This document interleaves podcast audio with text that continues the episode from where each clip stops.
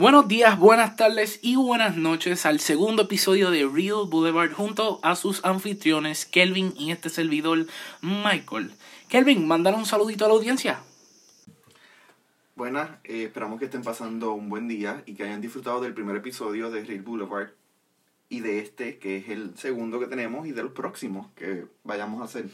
Esta semana estuvo llena de noticias. Cargadita. Del mundo del cine, videojuegos, muchas cosas.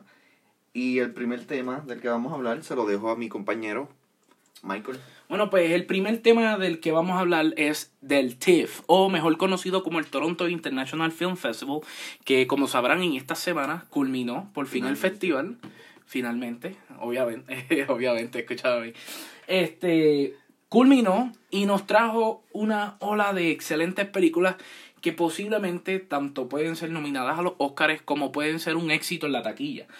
The Hollywood Reporter lanzó una lista sobre las mejores películas que ellos, que ellos encontraron en el festival y yo la quería compartir aquí en el canal y quería ofrecer mi opinión sobre las en la lista en particular quería ofrecer mi opinión sobre qué películas en específico pueden tanto llegar a ser nominadas al Oscar o inclusive ganar la estatuilla dorada, que es la máxima apreciada del cine, o inclusive que puedan ser un éxito en la taquilla. Pues comenzamos con la lista. Eh, la lista la pueden encontrar tanto en la página oficial de, The Hollywood Reporter como en su Twitter. Eh, está allí. La, ustedes la buscan. Pero como tal, la lista comienza de la siguiente forma. las películas son July, American Dharma, Ben is Back, Boy Erased, First Man, Gloria Bell, Halloween, If Bell Street Could Talk, In Fabric, Mademoiselle in John Courage. Mala mía, mi francés no es el mejor de todos. eh, la próxima película sería Midnights, Non-Fiction, The Old Man and the Gun, The River, Roma, Rosie, Shadows, The Sisters Brothers, A Star is Born, Box Looks, Widows y Wild Roast. Como tal de esa lista en particular, debo decir que logré sacar 11 películas en total, de las que yo pienso pueden llegar a mover a los jueces de la academia. Y la lista es la siguiente: Boy Raised, que es una película dirigida por Joel, Joel Edgerton. Tiene como cast principal tanto a Lucas Hedges, a Nicole Kidman, a Russell Crowe y al, y al mismo Joel Edgerton. Cuenta también con la participación especial de Troy Sivan, ¿lo dije bien? Y además de eso, la película cuenta con un tema que se ha vuelto bastante popular, especialmente para los, las nominaciones de los Oscars. Pues habíamos tenido Moonlight y esto, Call Me By Your Name. Así que estoy seguro de que esta película va a ser parte de ese auge de los Oscars porque por el trailer se ve muy buena. Exacto. Eh, la siguiente película sería First Man, que es dirigida por Damien Chazelle, el director que pues se ganó su estatuilla por mejor director, pero en mejor película pues hubo un pequeño escándalo junto con Moonlight. pero eh, First Man cuenta con la participación especial de Ryan Gosling y Claire Foy. Eh, y pues esta es una de las películas que causa controversia por la simple bandera. Así que vamos a ver cómo le va en las nominaciones. Yo, en mi opinión, pienso que van a llevarse la nominación. Puede que se ganen uno que otro Oscar, pero no la veo muy favorita en cuestión a las nominaciones o ganar. Eh, la próxima película en la lista sería, sería Gloria Bell, que es el famoso e, y esperado regreso de Julia Moore a la actuación. Esta película es dirigida por Sebastián Lelio, que eh, ganó un Oscar por mejor película extranjera con A Fantastic Woman. Inclusive recientemente hizo la película Disobedience con la participación de Rachel McAdams y Rachel Weisz. La siguiente película en nuestra lista es Halloween, que aunque usted no lo crea, la encontraron bastante buena. Y eso me da muchas esperanzas. La película está dirigida por David Gordon Green y cuenta de nuevo con el regreso de Jamie Lee Curtis para, en su personaje de Laurie. La próxima película sería If Bell Street Could Talk, que es dirigida por Barry Jenkins, el famoso director de Moonlight. Eh, vuelve y hace un regreso. Eh, también, como dijo mi compañero en Boy Erased, esta también tiene unas altas probabilidades de ser nominada y ser parte de las películas que pueden llegar a ganar Best Picture por el hecho de que el tema que tocan en particular es sobre las personas afroamericanas en Estados Unidos y cómo ellos eh, se desempeñan para poder sobrevivir, sobrevivir cada día. Y pienso que es una película que hace falta, porque no muchas de las películas que están saliendo eh, relacionadas a, a, la comunidad afroamericana eh, le hacen justicia al diario vivir de ellos hoy día. No estoy diciendo de que no hayan, hay, pero no reciben tanto la atención que deberían merecer, ya que es un problema que nos afecta a todos por igual. La próxima película de la lista es Midnighties, que es dirigida y es el debut directorial de Jonah Hill. Jonah Hill escribió y dirigió esta película. Es producida por la casa productora A24, que pues eso nos, eh, por lo menos en mi caso, me da mucha esperanza de que puede llegar a ser muy buena. Eh, la próxima película en la lista sería The Old Man and the Gun, que es el final de la carrera actoral de Robert Redford o el fundador de el Sundance, Film Festival. Eh, la película es dirigida por David Lowry, que es mejor reconocido por dirigir la película A Ghost Story, que es bastante buena y pasó súper desapercibida, que inclusive yo se las recomiendo. Eh, y también cuenta con la participación de Casey Affleck. Esperemos que sea buena, porque estoy muy motivado, ya que el director ha demostrado con A Ghost Story de que el calibre de su arte es bastante bueno. La próxima película es Roma, de Alfonso Cuarón. La película es producida por Netflix, que ya en uno de los próximos temas vamos a volver a traer la película. Así que Roma también está en esa lista. Está The Sisters Brothers, que la película cuenta con la participación de Joaquín Phoenix, eh, John C. Reilly y Jake Gyllenhaal. También cuenta con la participación de Reese Ahmed. Y es dirigida por Jax Audiard. Perdóname, vuelvo y lo digo, perdóname porque, o si es francés, pues mi francés no es muy bueno. Y mi inglés no tan bueno, pero me defiendo. Eh, la película es un western y este por lo menos de lo que viene el trailer hoy, eh, el trailer se ve magnífico. Tiene este, eh, este toque de un toque ligero de comedia y me pareció bastante bien. Y en especial verla a, a Joaquín Phoenix, que ya pronto vamos a hablar de él. Eh, ver a Joaquín Phoenix en, en algo que no fuera tan dramático en sí. La próxima película es A Star is Born. Es el famoso eh, debut directorial de Bradley Cooper. Que pues cuenta con la participación tanto de Bradley Cooper como de Lady Gaga que pues mi compañero Kelvin y yo esperemos que sea bastante buena, como dicen las críticas. Así que la, la vamos a estar esperando con... Es básicamente también el debut de ella, porque ella ha actuado antes, claro, pero nunca en nada tan grande como esto. Sí, una película.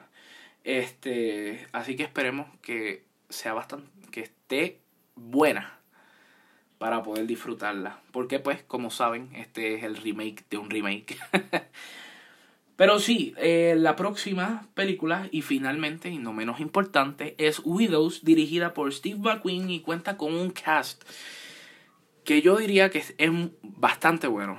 Que esto va a ser un éxito comercial, ya que cuenta con la participación de Viola Davis, Michelle Rodríguez, eh, tienes a Brian Tyree Henry, tienes a Daniel Kaluuya, que salió de The Get Out, este, tienes a Liam Neeson, eh, tienes a Robert Duvall también, tienes, tienes un, un, buen cast, tienes un buen talento y pueden hacer que esta película sea bastante buena.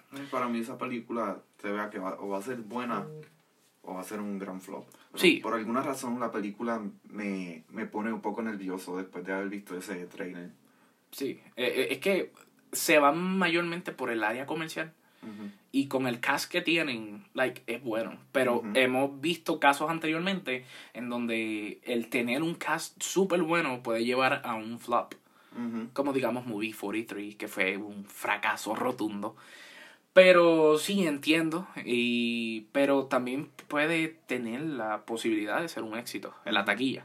No digo que va a ser nominado a un Oscar, pero... Yo tampoco. Pero puede ser un éxito en la taquilla. Sí, eso sí.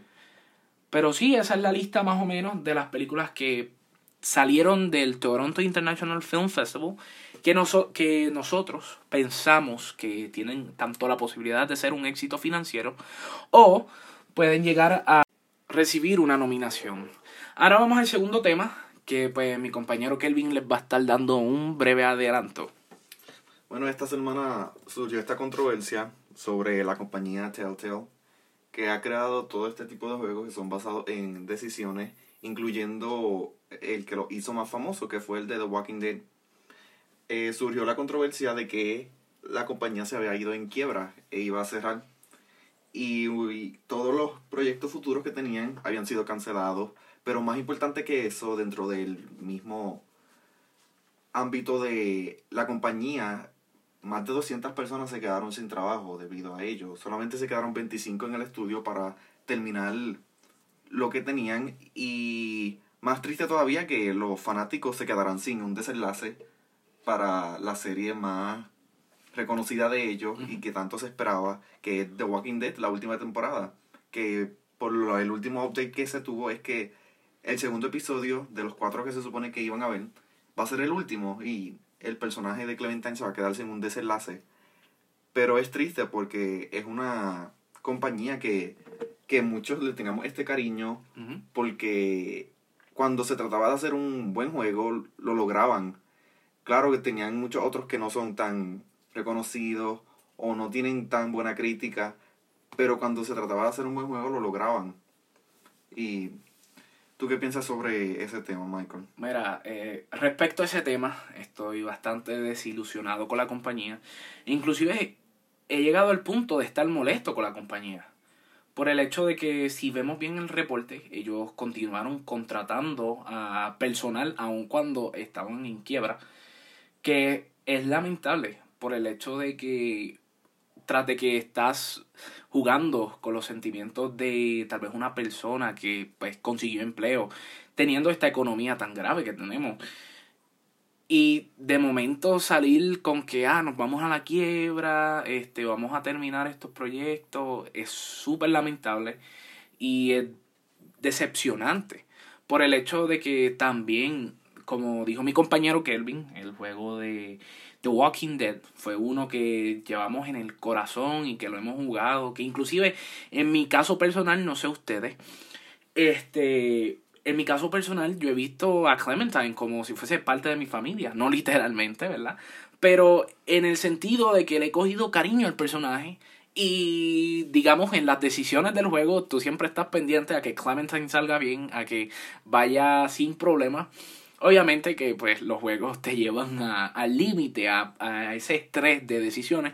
Pero con todo y eso, nosotros, eh, por lo menos eh, Kelvin y yo, pues pensamos que era mejor darle un final e inclusive esperábamos ese final con ansia porque era como cerrar una saga en nuestras vidas.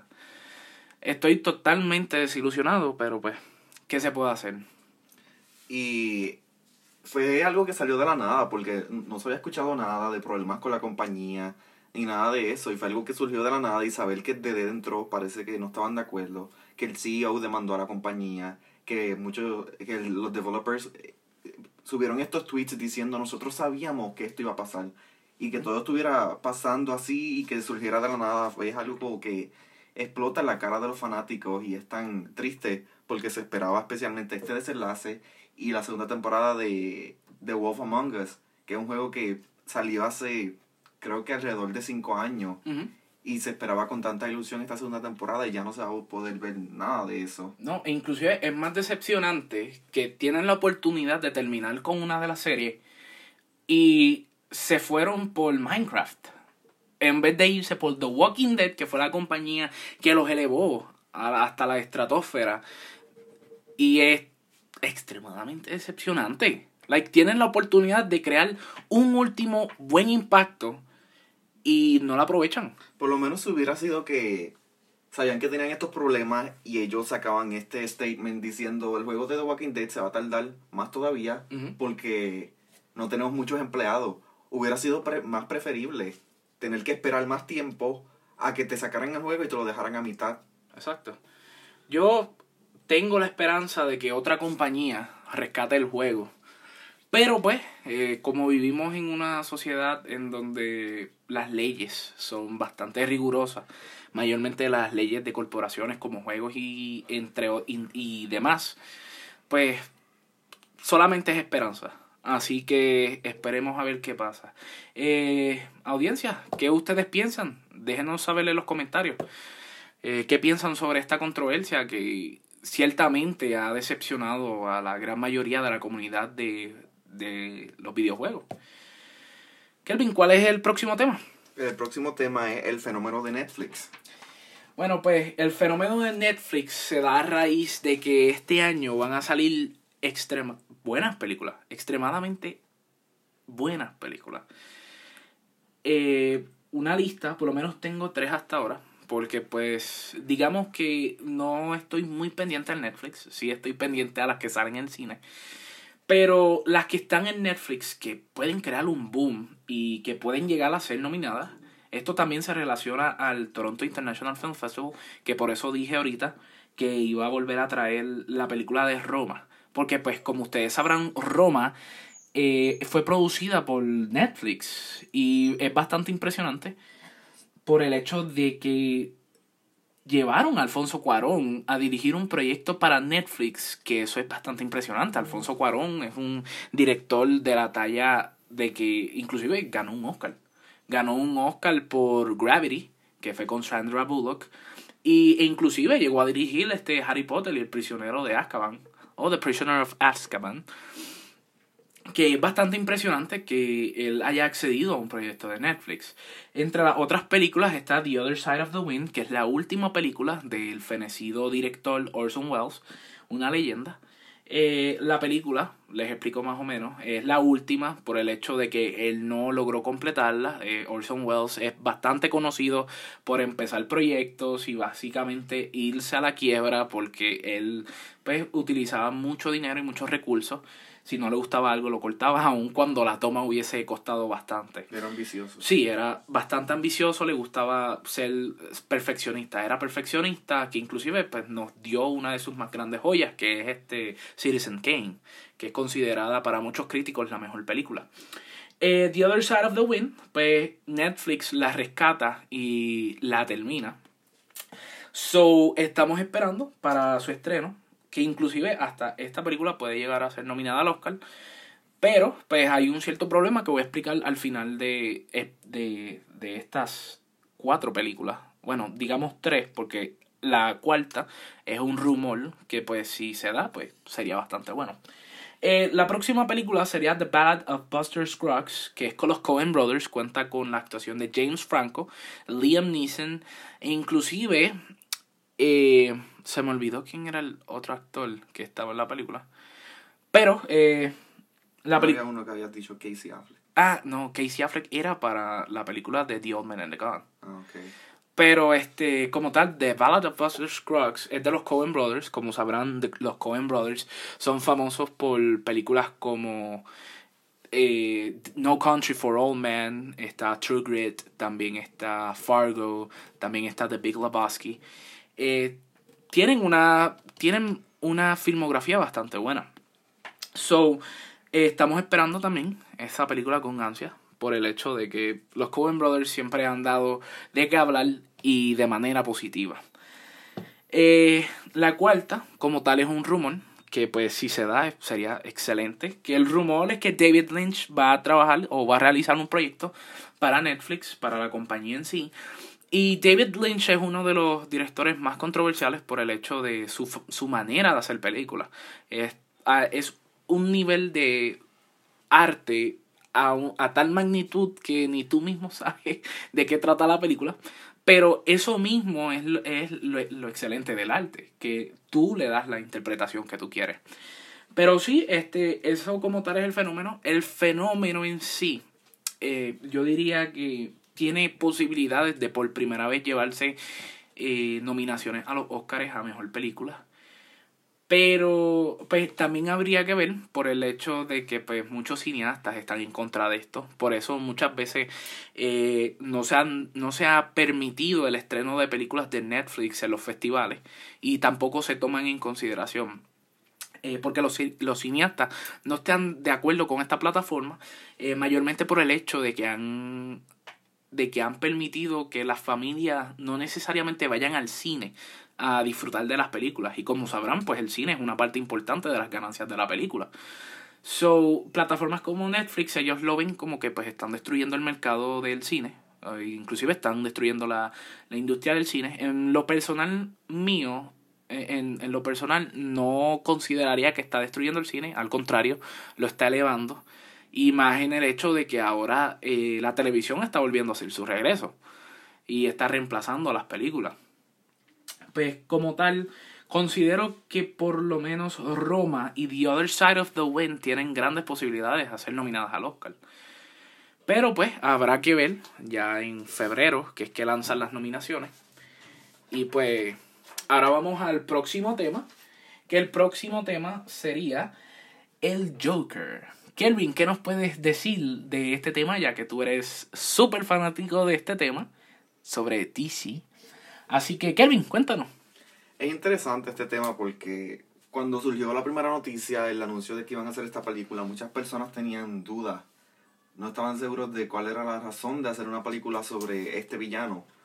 Incluso muchas personas era que no entendían el hecho de que esta película no va a seguir la línea de eventos de lo que está sucediendo en películas como Justice League y um, Batman vs. Superman. Sí, dentro del DCU. Esto queda completamente separado. Y salieron las primeras fotos, muchas eran de una escena que estaban tomando en el Amusement Mile, que es el, el lugar de... el carnaval del Joker, que es abandonado. Y las imágenes se veían muy bien, se veía estupendo. Y, y después salieron estas imágenes de en un subway donde está completamente maquillaje Joaquín Phoenix. Y el maquillaje, claro, no era lo que muchas personas eh, se imaginaban, porque no es el típico maquillaje del Joker. Querían la cocaína. Eh, eh, este maquillaje es más estilo payaso, literalmente. Es muy parecido al de un payaso. Incluso sacaron el, el video del test que estaban haciendo con sonido, que ahí fue que se presentó por primera vez el maquillaje. Y muchas personas se estaban quejando del maquillaje, diciendo que eso se veía completamente diferente. Pero luego salieron las fotos de la grabación y puedes notar que el maquillaje le hicieron ciertos cambios para que se viera menos exagerado que en ese test. Y para mí las fotos se ven grandiosas. La película ya me había picado a mí el interés y ahora con estas imágenes que salieron me tienen completamente enganchado para ir a verla. Es una de mis películas que estoy esperando del próximo año. Y esto es interesante porque de, de tantas películas que van a salir de DC el próximo año, Wonder Woman, Shazam um, y Aquaman ahora en diciembre incluso, pero esta película se ha puesto en el tope de casi todas esas de lo interesante que se ve por el rumbo que están tomando. Eh, yo debo decir que Joaquín Phoenix como actor es excelente.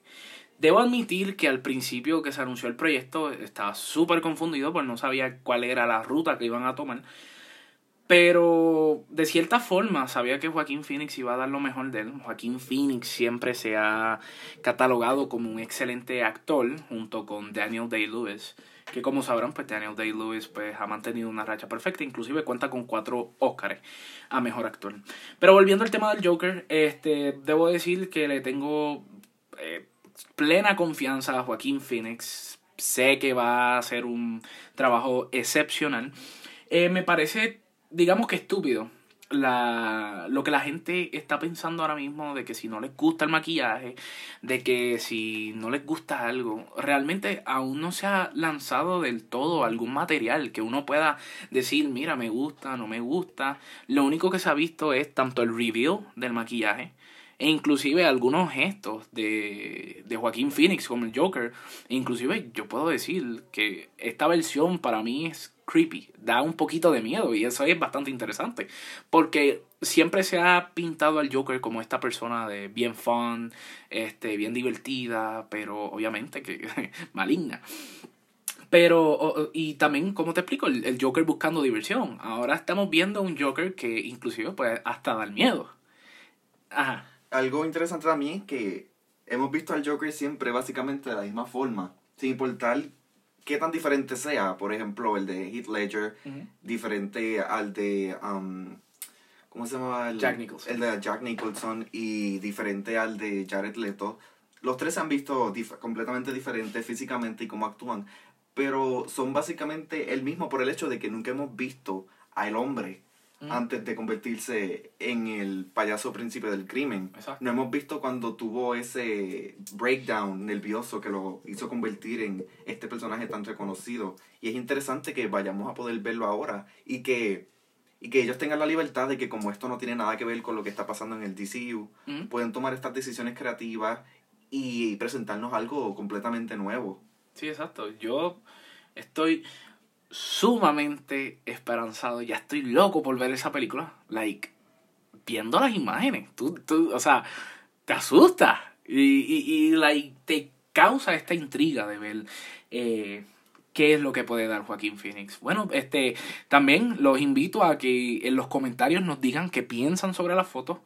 Eh, nosotros estamos súper emocionados y queremos saber si ustedes también están emocionados. Así que escríbanos en los comentarios. Nosotros pues, vamos a estar viendo los comentarios y, los vamos a estar discutiendo también en el podcast. Incluso díganos cuál, cuál ha sido su Joker favorito. Exacto. Sin importar si es de serie animada o videojuego. Nos encantaría saber la opinión que tienen ustedes sobre eso. Sí, inclusive pueden ir desde Mark Hamill hasta hoy en día Joaquín Phoenix, que no hemos visto mucho, pero pues es válido. Pueden decir que Joaquín Phoenix también es su favorito. Ahora vamos al próximo tema. El próximo tema es la aplicación DC Universe. Kelvin, ¿cuál es? Ya que lo lograste probar, ya finalmente lo activaron en Puerto Rico, ya lograste interactuar con él. ¿Qué piensas sobre esta aplicación? Pues primero que nada, originalmente habíamos mencionado que el servicio no estaba disponible para Puerto Rico, pero todo era en realidad que estaban teniendo unos problemas ellos. Incluso no era solamente en Puerto Rico, eran en algunos estados de que las personas no podían entrar o si lograban entrar no se les permitía elegir un plan de pago. Pero lo arreglaron al segundo día, así que por lo menos se sabe que están el servicio al cliente permanece ahí porque yo me comuniqué con ellos y me respondieron súper rápido, estuvieron siempre ahí y lograron resolver mi problema. Pero hablando ya dentro de la aplicación del contenido y la interfaz y todo eso, yo diría que está bastante bien. Claramente es, es, el comienzo de la aplicación, va a tener muchas actualizaciones y claro, no tienen una gran eh, librería de contenido, tienen bastante, diría yo, tienen muchas de las series animadas que tanto se fueron aclamadas y lo que tienen ahora mismo es suficiente para mantenerte entretenido en lo que salen nuevas cosas y salen las series originales que presentaron. Eh, la interfaz es simple, pero es, yo diría que es buena para lo que están empezando ahora. La parte de la comunidad que ellos tienen también es muy interactiva.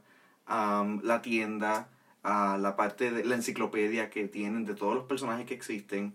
Tienen estas pequeñas uh, playlists, por decirlo así, que donde te presentan todo lo que necesitas saber de este personaje, lo más importante.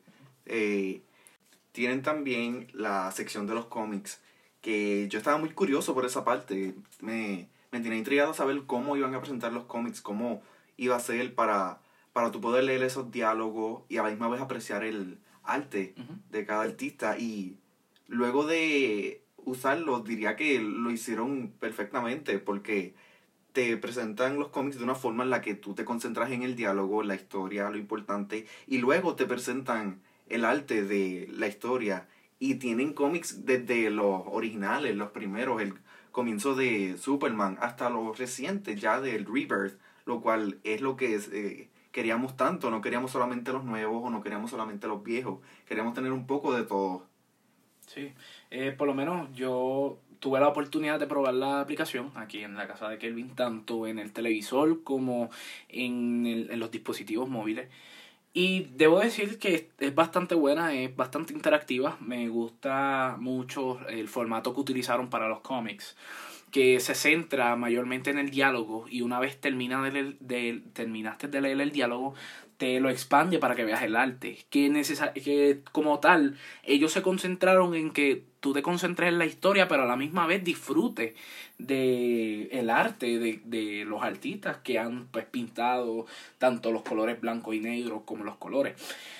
Este, debo decir que también me gustó el motion de los cómics. Una vez tú le das, pasas a las próximas páginas o pasas al próximo cuadro. Eh, está bastante, me, me, gustó esa idea sobre los cómics. Eh, el contenido, como dijo mi compañero, no es mucho, pero es suficiente para entretenerte, por lo menos hasta octubre 13, es que estrenaste 12. Eh, octubre 12, que es que empieza a salir el contenido nuevo y original de ellos. Eh, me gustó bastante la zona interactiva, o sea, en los foros, bastante dinámico, me, me, gustó esa idea. Eh, porque además de eso tú puedes conocer hasta compañeros, amigos que disfruten de, del mismo mundo que tú disfrutas. Es una zona segura donde todos tienen en común el hecho de que son fanáticos de DC, no tienen que encontrarse con ese tipo de comunidades tóxicas de algunos otros fandoms o ya saben, como personas que les gusta hacer troll. Sí, exacto. Aquí están completamente a gusto con personas que siguen la misma pasión.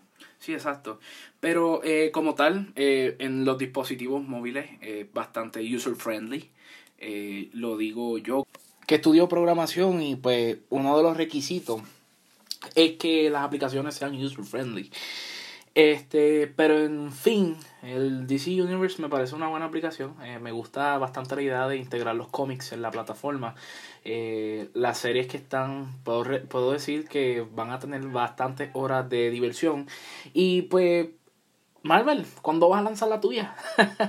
Pero eso sí, si usted es usuario de la aplicación y escucha este canal, pues también en los comentarios díganos cuál ha sido su experiencia y así podamos este hacer esta experiencia un poco más dinámica. ¿Y cuál es la serie original que de las que saldrán próximamente que ustedes están más emocionados porque salga? Exacto, este díganos, díganos qué piensan, su opinión es bastante importante para nosotros. Ahora bien, vamos al próximo tema que Kelvin, ¿cuál es el próximo tema? Dilo. Eh, el próximo tema es Avengers. ¿Y cuál es la noticia, Kelvin? ¿Cuál es la noticia? Bueno, pues esa es una muy buena pregunta. La noticia es que en estos días los Russo Brothers eh, postearon una foto en donde la gran mayoría presume que está se revela una pista del título de la próxima entrega de Avengers, que es Avengers 4, el gran final. Endgame. No, no creo que sea Endgame. Eternal. No, yo creo que sea Assemble. Y ahí tú sabes. Pero pues los Russo Brothers eh, publicaron la foto y obviamente movieron las redes sociales. Este, pero. Ellos sí rompieron el internet. Ellos sí rompieron. Escucha a Brie Larson a ver cómo se rompe el internet. Vacilando, vacilando. Este, pero sí. Eh, postearon eso. E inclusive recibimos rumores de que a finales de este año ya va ya los Russo Brothers y Marvel va a estar publicando noticias acerca de Avengers 4, cosa de que pues esperemos que el título ya esté revelado, se revelará el trailer, ya ustedes saben. Pero pasando a otra noticia, ya que esa es corta, solamente quería dejarlos con el sabor de que los Russo Brothers postearon tal vez una pista de la película o del título y este pues que también van a lanzar material. Pero pasando a la otra noticia, los dejo con mi compañero Kelvin, que ahora pues esta es su sección. Kelvin, ¿cuál es la noticia? Y de vuelta a DC con Wonder Woman 84, tenemos este nuevo artículo que salió ayer donde se habla del papel que juega el actor Pedro Pascal en la película, que se había muchos rumores que se tenían de que él iba a ser Maxwell Lord, pero parece que no, parece que su papel en la película es de un dios con quien Diana hace un trato donde ella hace algo por él y él hace algo para ella y ese algo para ella es devolverle la persona que ella ama, que es la manera más perfecta que pueden tener para traer de regreso a Steve. Exacto. Y es interesante porque en la primera película ya vimos a un dios disfrazado y en esta lo vamos a volver a ver, así que me da mucha curiosidad saber de qué forma lo van a hacer, cómo lo van a hacer diferente. Y si nos preguntamos quién es ese Dios, pues la respuesta más lógica es que sea Hades. Lo más cercano a él, que yo pienso podría ser Uskartaga, que es el dios de donde proveen los poderes de Chita.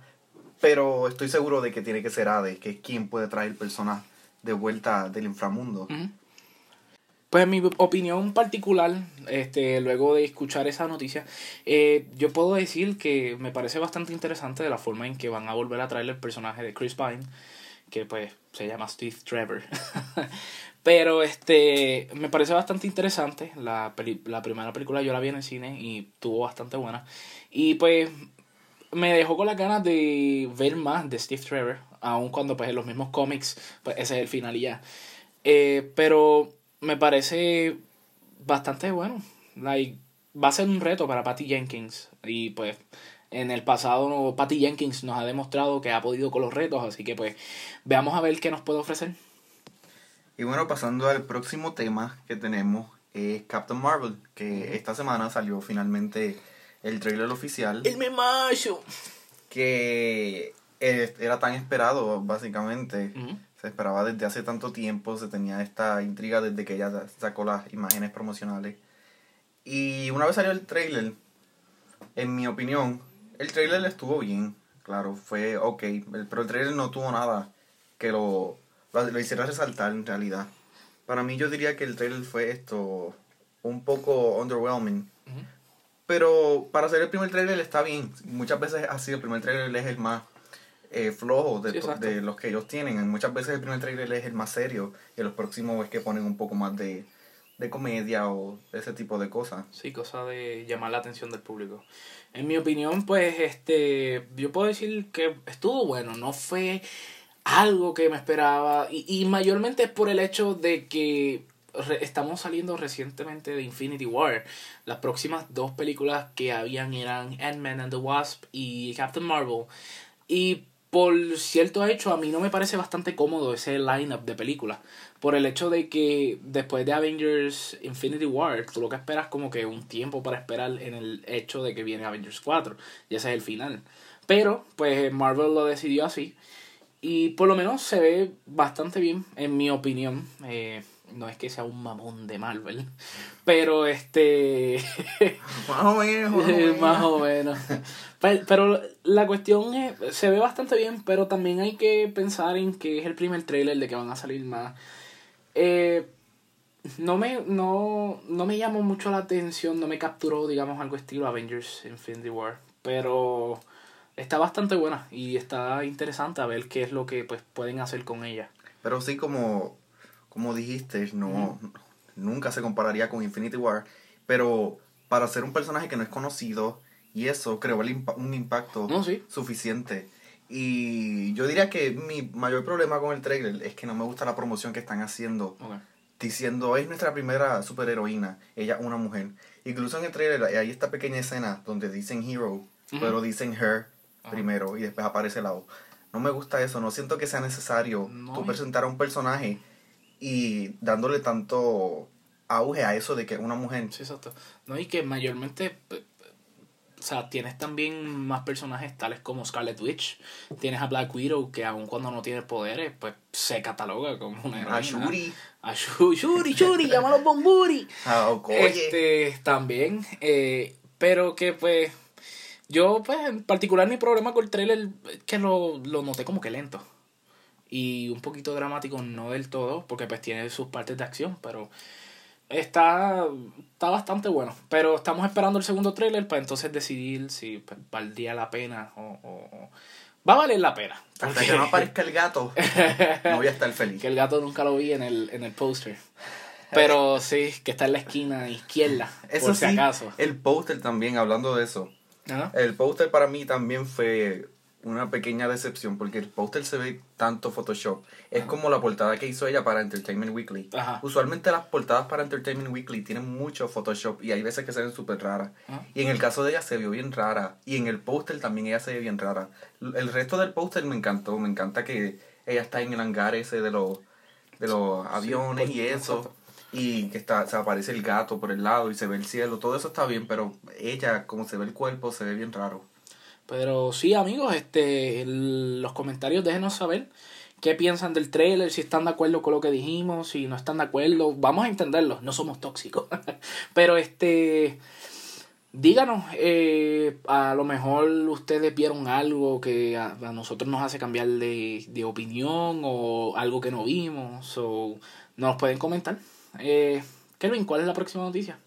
Y pasando al próximo tema, que esto es más como unos anuncios que vamos a presentar. Exacto. Empezando con Birds of Prey, que esta semana salió la lista de las posibles actrices que leyeron para el personaje. No son las que son seguras que van a estar para la última lista ni nada de eso. Simplemente son varias actrices que leyeron y son los nombres más importantes que se tienen ahora mismo.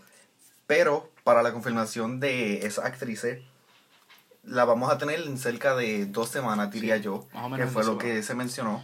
Que vamos a tener oficialmente esa lista de actrices para Black Canary um, Huntress y René Montoya. Sí, porque ya pues Harley Quinn, ya todo el mundo sabe quién va a ser. Así que este espera en dos semanitas. En dos semanitas vamos a estar hablando profundamente sobre este tema en particular. Así que pues los esperamos en dos semanitas. Otro de los anuncios es que pues ya pronto, ya prontito, lo que falta es que yo pase el juego. Mala mía por la lentitud, es que la vida de adulto no está fácil y está bastante ocupada. Pero en dos semanitas vamos a estar dándole un review y vamos a estar hablando sobre el juego de Spider-Man que tanto ha cautivado al público. Y que pues de lo que he jugado debo decir que es, es, es un juegazo. Pero sí, este, ya prontito ya vamos a estar hablando sobre Spider-Man. Así que espéralo pronto por el canal. Y pues nada, eso es lo último. Eh, queríamos darle las gracias por escuchar el segundo episodio de Real Boulevard, aquí junto a sus anfitriones Kelvin y Michael. En las redes sociales de Real Boulevard nos pueden encontrar por Boulevard Real en Twitter y en YouTube nos pueden encontrar como Real Boulevard. Este, mi compañero Kelvin y yo pensábamos, eh, pensamos que para, queríamos llegar a más gente. Y en caso de que no funcione una plataforma, pues, pues nosotros estamos presentes tanto en SoundCloud como en podcast. Nos pueden buscar como Real Boulevard también y vamos a aparecer. Pero también queríamos ofrecer otra alternativa, así que estamos en YouTube y nos pueden buscar como Real Boulevard también. Eh, las redes sociales de nosotros también nos pueden encontrar, ¿dónde? En Niblack 1, Kelvin al revés. Y eh, me pueden encontrar a mí como just underscore Mike underscore 29.